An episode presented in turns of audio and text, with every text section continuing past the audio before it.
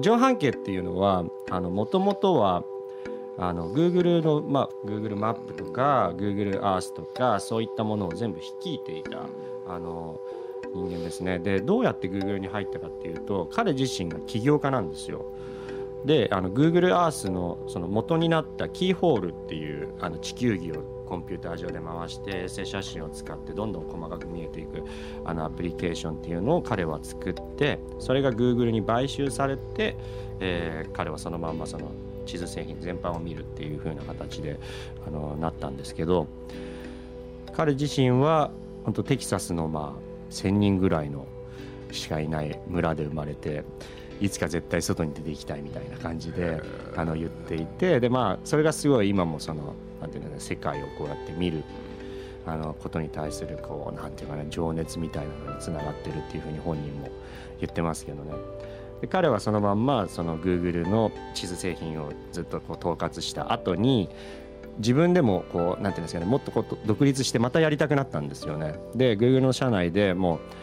創業者のラリー・ページだったりサーゲイ・ブリンっていう人間がいるんですけれども彼らにまあもうちょっと自分で会社を始めたいっていう話をあのしに行った時にまあちょっと待てと。でそれでまあちょっと社内でその独立した組織でいいから社内ベンチャーでやってみないかっていう形ででそれであの立ち上げたのがこのナイアンティックっていうあのナイアンティックラボっていう組織でその中で彼が本当にやろうとしてたのがその今までその Google Earth だったりマップだったりでこうスクリーンの前で座っててもずっと世界が見えるみたいなストリートビューとかでそういうものをまあずっと作ってきたんですけれどもあの結局そのやりたかったことっていうのはもっとこう自分が結局外に出てそういうことを自分の目で見るみたいなそういうことなんだよねっていうふうなあのところにどうも到達してでそれでそうやってこう動かすアプリケーションを作れないかっていうそういうところがあのそのナイアンティックラボのあの一つになっていてでアドベンチャーゾーンフットっていうのが会社のモットーみたいになってるんですけど自分で歩いて歩いて冒険しようっていうことなんですよね。それをこう実現するソフトとしてあのイングレスっていうアプリケーションを作りましてこのイングレスってアプリケーションはまあ地球上を舞台にして青組と緑組に分かれていろんな建物だったりとかお地蔵さんだったり神社だったりそういったものが点々とポイントになってるんですけれどもそれをまあ地球上全部で取り合うっていうような、まあ、地球上にそうですね今500万ぐらいそういうポイントがみんなでこうやっていて。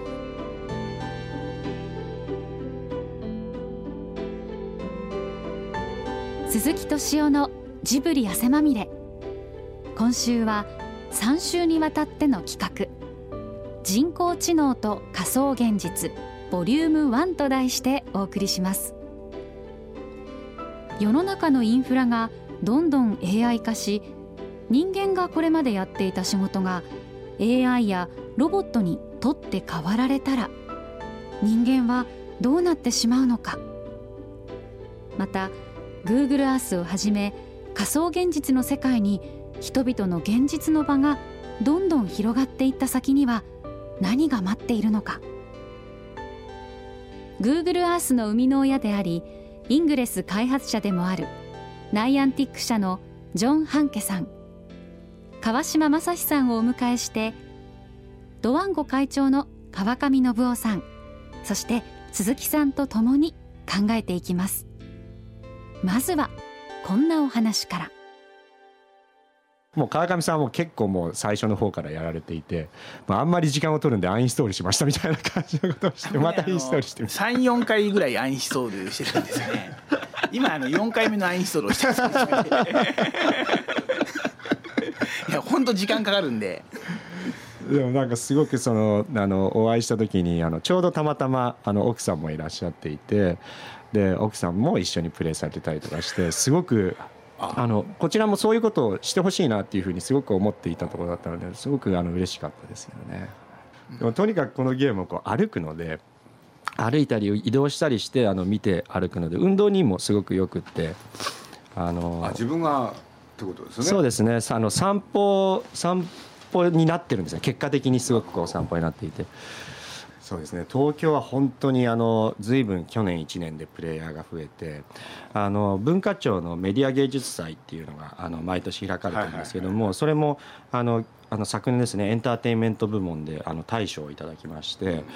あのいろんなところでそのなんていうんですか少しずつであとは去年だとあの日本ゲーム大賞っていうあの東京ゲームショウなどであのやられるすごくその名誉ある賞だと思うんですけどそれもあのゲームデザイナーズ大賞っていうのをいただいてあのすごくその多くの人があの去年1年でももあの加わってくれたんだなっていうのはすごくあの実感しましたけどね。実はまあ夜にその夜だったり昼だったりまあ人が外に出てるってすごくいいことだと思うんですよね。あのっていうのはそのあの上半期今から来ますけどあの作った時に言ってたのがその自分があの家でその子供がずっと家にこもってあの自分の子供がソファーでずっとあの一日中ゲームをしていてなんとかこれ外すごい晴れてるのになんとか外に出せないかと。そういう目的があったんですそうなんですよね。で自分が外に出てみるとそのまあ、閑静な住宅街だと思うんですけど人がいないで本当にみんな家からこう職場に行くまでこうドアツードアで車だったり電車だったりとかで行き来してるだけで自分が子供の頃とかはもっとこう夕方とかだとみんな街を歩いていてもっとなんかこう違った雰囲気だったっていうのがあって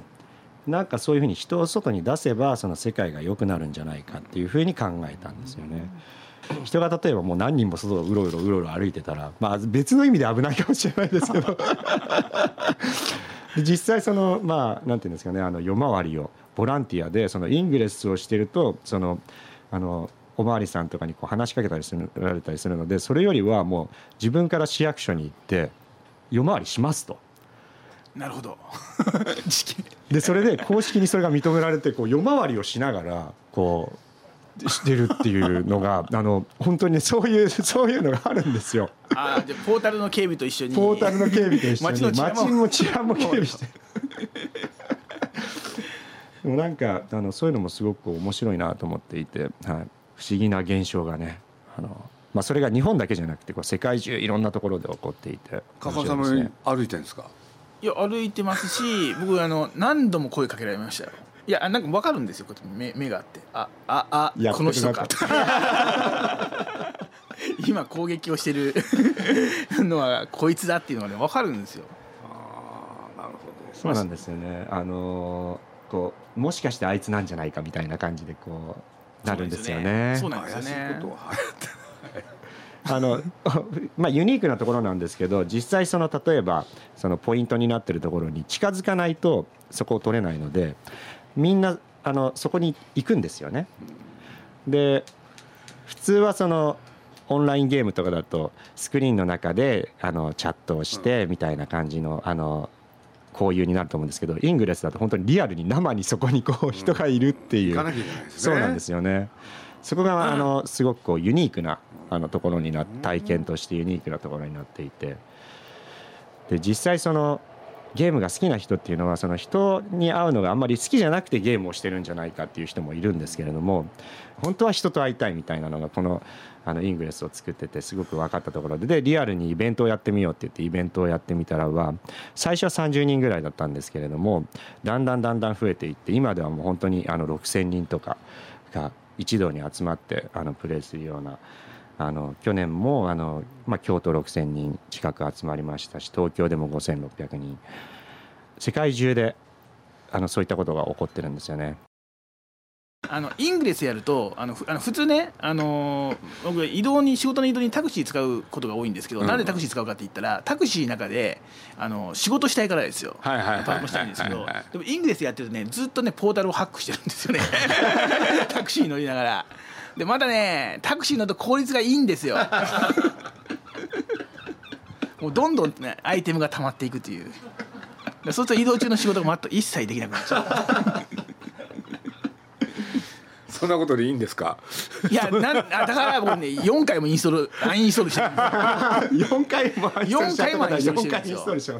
まあでもねなんかねあのそのねあのあの GoogleID はい。を入れるとねまた復活するんですよね。そんなことやってるんだ。だからちょっとね困りもんなんですよね。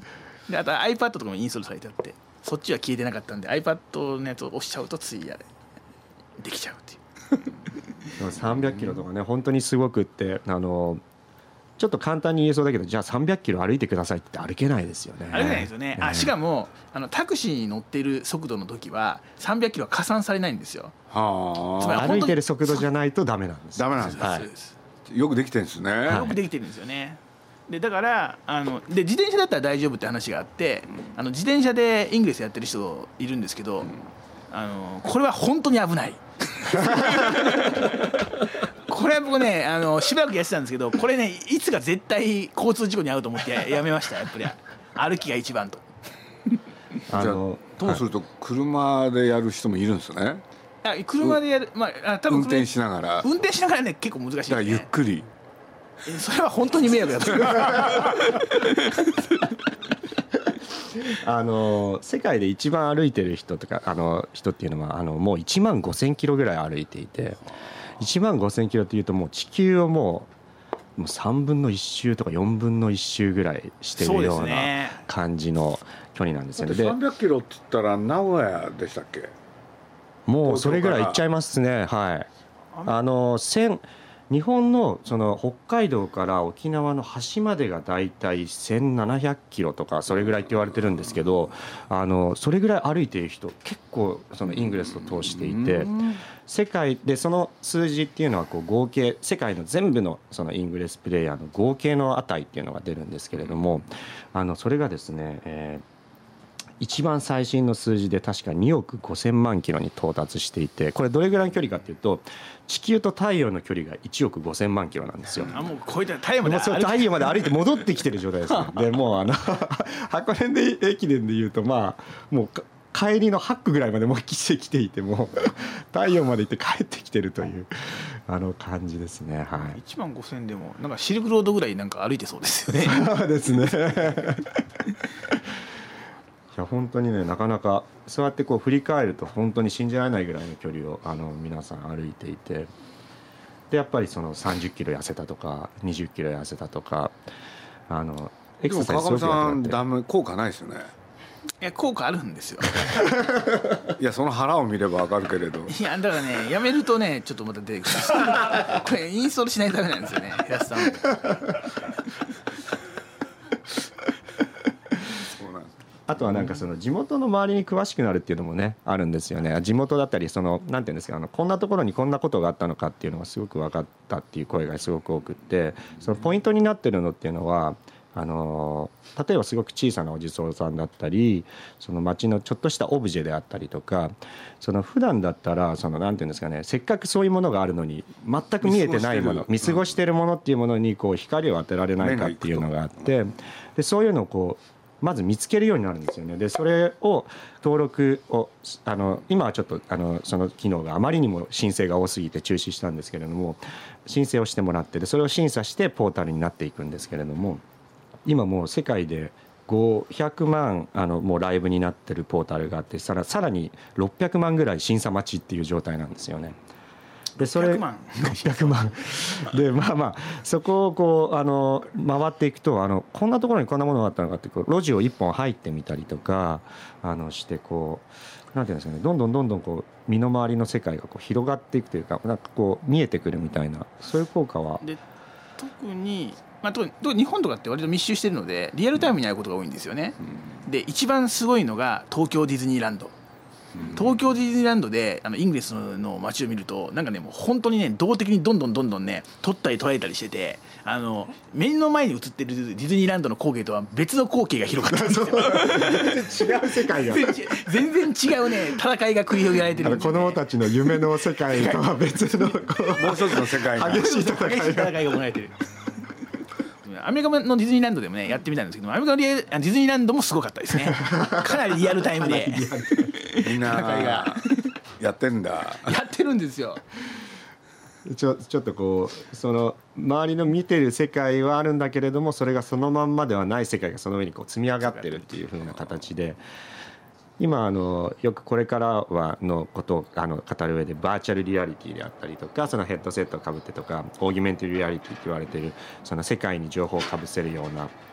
ものであったりっていう2つすごく大きな本流があるんですけど、まあ、イングレスとかはそのオーギュメントリアリティっていう拡張現実と言われてる分野になりますね。あの現実の上にいろいろなその情報のレイヤーが重なっていくっていうディズニーランドの上にその戦いの 世界が重なって画面と違う。の方があるんですよね。まあね逆にディズニーランドなんかの場合はねそれがあの会の地図にもなるのでどのアトラクションがあるかはイングレスのマップを見た方が早いみたいな。行き方も分かるみたいな。そうね世界がこういろんな意味でその変わってくるっていうのがあのすごく面白いところなんで。実際昨年の11月には台湾でイベントをやりましてで台湾もすごく盛んなんですよ。であのその時は4500人ぐらいあの集まってで市もサポートしてくれてあのやったんですけどその時も日本からですねものすごいタクシーに本当にあの500人から1,000人近いあの人がこう来てくれたり世界世界の海を渡ってきてで話を聞いてみるとやっぱり自分は昔そのあのずっと引きこもりであのやっていたけれども、まあ、イングレス始めたらどうしても家から出なくちゃプレーできなくて 家から出て。で今度はそのそれの足でその東北でイベントをやった時にはその東北まで行って被災地をあの初めて見てこう全くなんていうかそのニュースで見たのとこう違っていた感じを受けてでそれで今度は今度はさらにもうパスポートまで生まれて初めて取って 台湾まで来ましたみたいな。なんかそういうのもすごくこうなんていうんですかね。あのニコニコもそういうとこありますよね。その実際の場所にこう連れてくるみたいなね,、ね。ところがあって。時々そのイングレスの事件っていうのがネットのニュースになることがあってそれどういうことかっていうと、まあ、イングレスっていうのは、まあ、要するに三角形を作るあであそうそれね、うんなるんですけどそれがあの日本列島を覆う三角形ができたみたいなことが。全部？そう日本列島を覆う巨大な三角形でできるわけですよ。それで多分一人ではできなくって多分チームでやってそね。れはあの連絡取り合って仕掛けてるんですよ、ね、協力し合って。しかも日本を覆うためには多分その中に外国も必要にそうなんでなってすよくるんですよね。ロシアだったりとか中国だったりとか。そうすると一体ねそのプロジェクトに多分ねあの100万とかぐらいの 金あの金銭と 数日間の労力っていう。航空券とかとかね。多分あの必要になってるんですよね。そんな。お金もいっぱいかかるし体も動かさなきゃいけないしって。初めての海外旅行がロシアになりましたとかね。行ってこうその作戦のために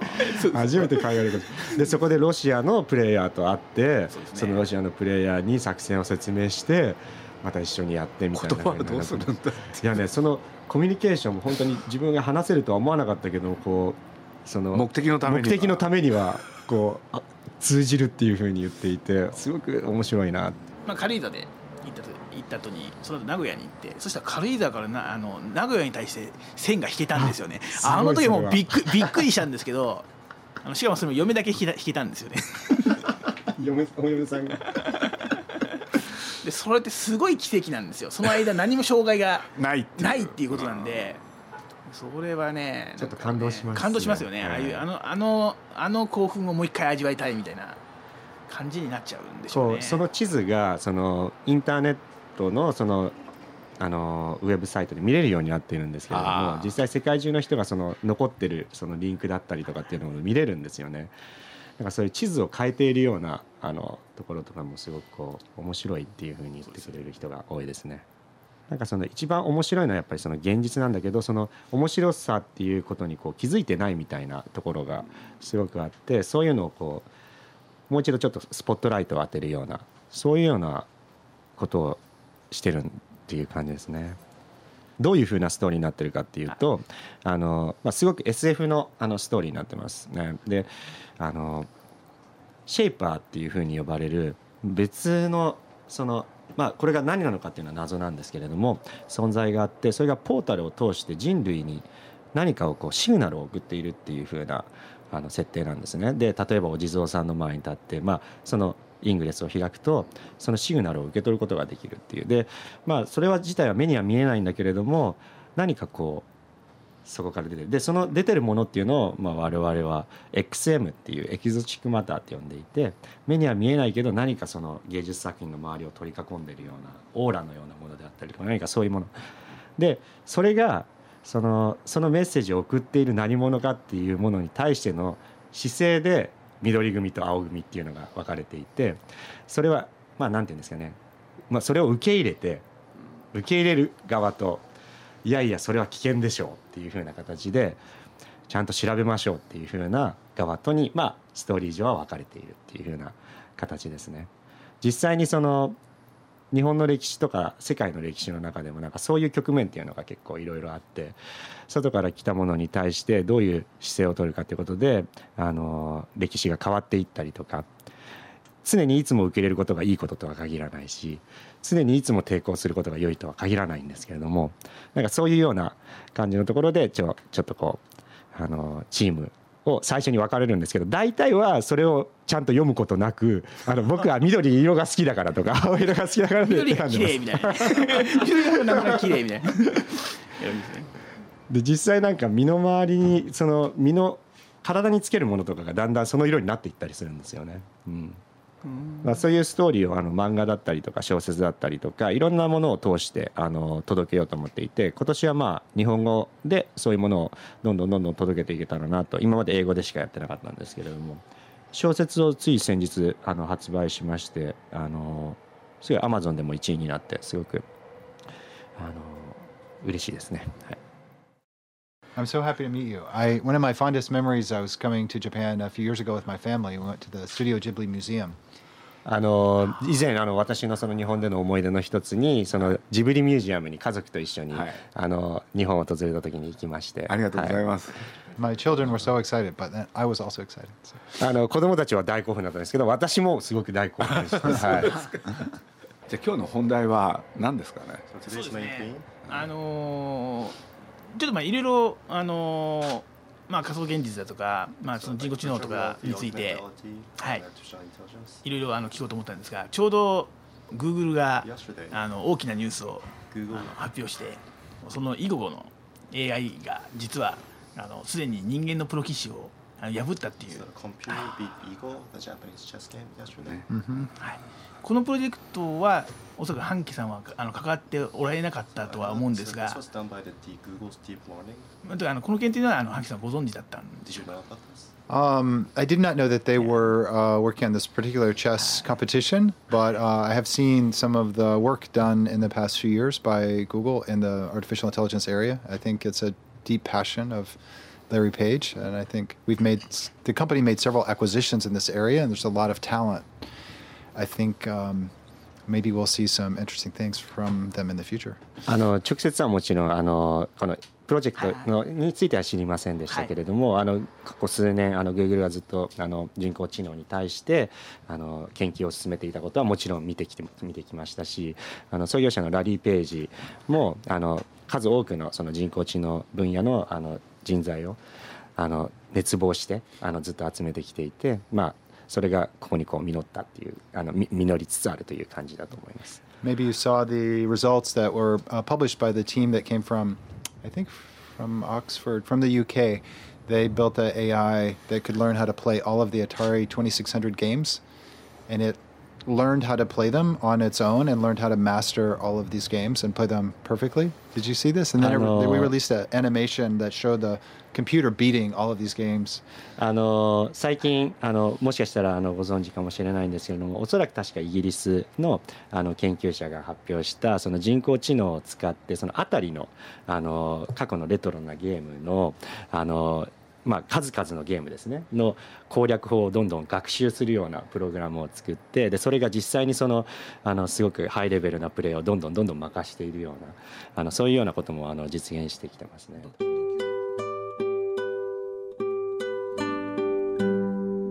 人工知能と仮想現実ボリューム1いかがだったでしょうか？このインタビューは熱風3月号にも掲載されていますのでそちらもご覧ください。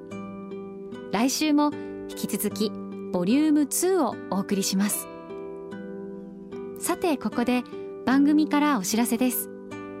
この番組のベスト回を厳選して収録した鈴木敏夫のジブリ汗まみれ第5弾が復刊 .com より今日発売となりました。エグザイルの a t s さんがロングバージョンで登場するほか三浦しをんさん庵野秀明さん太田光さんなど豪華ゲスト陣による痛快トーク本。ぜひお近くの書店かネット書店でお買い求めください。鈴木敏夫のジブリ汗まみれ。この番組はウォルト・ディズニー・スタジオ・ジャパン。ローソン。アサヒ飲料。日清製粉グループ。au ブルボンの提供でお送りしました。